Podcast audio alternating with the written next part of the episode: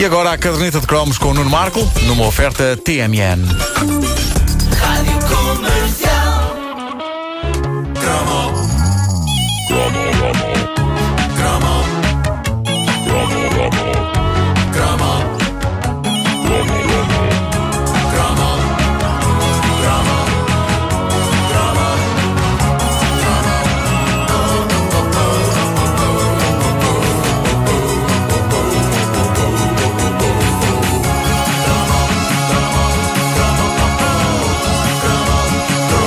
O nome é Norris, Chuck Norris. E se houve nome que na década de 80 fosse melhor ilustração da violência chunga que todos amávamos, foi sem dúvida esse, Chuck Norris. E agora vou dizer uma coisa que talvez seja polémica, mas na qual acredito sinceramente. Chuck Norris fazia com que Stallone e o seu Rambo parecesse um menino. É verdade que sim, porque Chuck Norris elevava a fasquia. Eh, Aliás, eu vou mais longe. Ele fazia com que Stallone e Schwarzenegger parecessem um menino, os dois juntos. há os dois. sim. Porquê? Porque o, o Stallone e o Schwarzenegger tinham um certo glamour de Hollywood eh, em cima deles que Norris não tinha. Eh, Chuck Norris era feio, sujo, atarracado, desprovido de pescoço. E na vida pessoal, no que toca à orientação política, fazia com que Stallone e Schwarzenegger parecessem Francisco Louçã e Miguel Portas. Eh, e era perigoso. Tinha um ar de quem não tinha nada a perder. Porque, ao contrário de Sylvester e de Arnold, ele não tinha minimamente ar de estrela de cinema e parecia o tipo de pessoa que, se fracassasse brutalmente em Hollywood, depressa arranjaria trabalho como mecânico, sem se chatear muito. Chuck, Chuck Norris fez vários filmes clássicos da nossa adolescência, tão violentos que tínhamos de os ver com o mesmo tipo de precaução que tínhamos quando deitávamos as mãos a alguma fita para adultos. Nós juntávamos em casa de um de nós que eh, soubesse que tão cedo os pais eh, não iam lá chegar a casa e assim papávamos obras de arte como a saga Desaparecida em Combate ou o alucinante Invasion USA, cuja história se pode resumir numa linha. Russos invadem a América, Chuck Norris dá cabo deles. Sim. Aliás, eh, o argumento da maior parte dos filmes de Chuck Norris Era um é- bocado isso. Sim. Era só mudava russos, russos vietnamitas. Tipos. Exato, sim.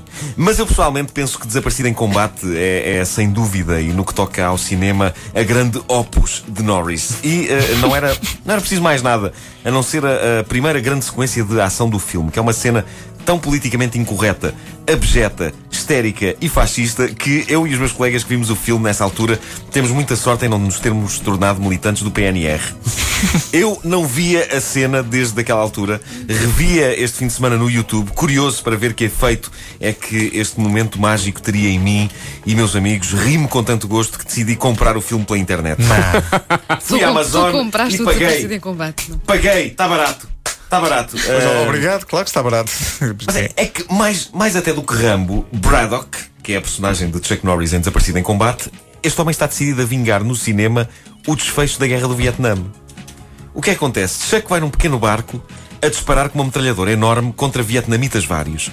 Até que há um outro barco com vietnamitas piores que os outros, que já são maus, e um deles com os olhos orientais raiados de sangue e de ódio puro aponta a sua metralhadora para o barquito de Chuck, dispara, vemos o barco em super câmara lenta ir pelo ar, virar-se ao contrário, vemos os vietnamitas a rirem-se como hienas maléficas. Vamos ouvir. Põe, põe aí.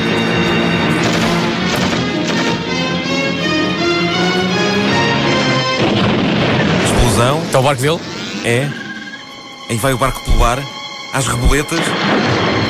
Os vietnamitas vão começar-se a rir. São tão maus. Parecem as hienas do Rei Leão. São os vietnamitas a rir. Sim. E é então que, numa câmara lenta ainda mais lenta e espetacular, vemos Chuck Norris elevar-se das águas agarrado à arma, águas correndo por ele abaixo, águas correndo dentro da metralhadora e sem hesitar, mas sempre em super câmara lenta, dispara esta saraivada de tiros contra os vietnamitas mausões, matando-os a todos com uma expressão facial que quem viu o filme nunca esquece. A expressão facial de Chuck Norris aviando vietnamitas em câmara lenta é a de um homem que está ao fim de semana a fazer buracos na parede com Black Decker para lá pôr uma prateleira. Ou seja, é a expressão mais neutra que eu já vi alguém alguma vez fazer num filme. E é das coisas mais hilariantes que eu já vi em toda a minha vida. Embora me pareça que a intenção dele não era bem essa. Portanto, ele está a executar todo um pelotão Mas de vietnamitas, mas está com aquela expressão neutra. Sim, mas ele sai da água assim com, com a arma. A água a escorrer assim por ele abaixo e a sair de dentro da, da arma. E a arma, pum, pum, pum, pum, pum, pum, pum, pum. Ah, pá. Os filmes de Chuck Norris eh, eram um lixo. Eu adoro o discurso Eh, técnico do Marco. E a arma, pum, pum, pum, pum, pum, pum, pum, pum. Sim. Mas é- era lixo. Os filmes de Chuck Norris eram lixo puro. Mas lá está, vê-los era comer o fruto proibido. Era quase como fumar, beber ou mesmo tomar drogas. E filmes como Desaparecido em Combate foram vistos e revistos até as fitas VHS partirem. No entanto, se Chuck era um lutador exímio de artes marciais, ele tem uma escola e tudo na América, ele tinha, eh, de facto, os dotes de representação de uma caixa de cartão. Daquelas das mudanças, mas das mais baratas.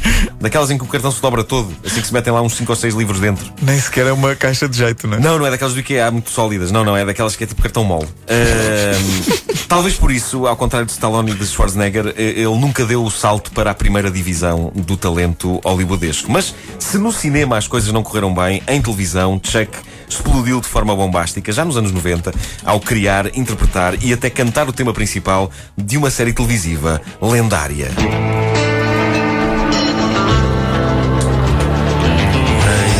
Ranger. In the eyes of a ranger, the unsuspecting stranger Ah, valente. had better know the truth of wrong from right. Isto não é bem cantar, é, é, é spoken word. Não, está aqui, olha, está aqui. Ah, aqui canta. É ele também? É. Mas ele canta também com a expressão de quem está a pegar um prego. Sim, sim. É pena Walker, o Ranger do Texas, ter estreado em 1993, porque se se tivesse estreado nos anos 80, os anos de glória de desaparecido em combate, muito petis da minha escola, vibraria com o simples conceito de ter uma nova aventura do lutador barbado todas as semanas na televisão. É claro que Walker mostra Chuck Norris num registro mais suave, como é para a televisão, não é uma coisa mais familiar, apesar de, quando é preciso, ele aviar pancada que nem gente grande, como na cena que vamos ouvir, em que ele corre em auxílio de um idoso que leva uma chapada de uns galifões. vamos ouvir. What'd you say? I said you pick it up. That's all right. I'll stick it hand. Pumba, chapada no velho. You like to slap people? Let's see if I like it. E pumba, e aí está. Walker defende o senhor idoso, aviando logo três indivíduos. E um cão, dá-me ideia. Não, há um cão a ver, há um Há cão um a cão ver. a ver não só. está a ver só. Não, o cão está a recolher apostas. Sim. Não, e agora imaginem que quem tinha eh, agredido o senhor idoso era um vietnamita. Bem, eu nem quero imaginar o que é que podia, o que é que podia ter acontecido. Em aqui. suma, Chuck Norris, toda a casa devia ter um no quintal. E uma, e uma daquelas placas junto ao portão. Cuidado com o Chuck Norris. Cuidado com o chefe. Chuck Norris é muito bom. A caderneta de cromos é uma oferta TMN, disponível em podcast em radiocomercial.clix.pt. Em relação ao Chuck Norris, só para dizer, ele mudou de nome, por ter um nome muito com pinta, Chuck Norris, mas se ele tivesse deixado o nome ah, original, pá, também é um nome com muita pinta. Qual é? Carlos Norris. Carlos! Ele chama-se Carlos Norris. Que palavra?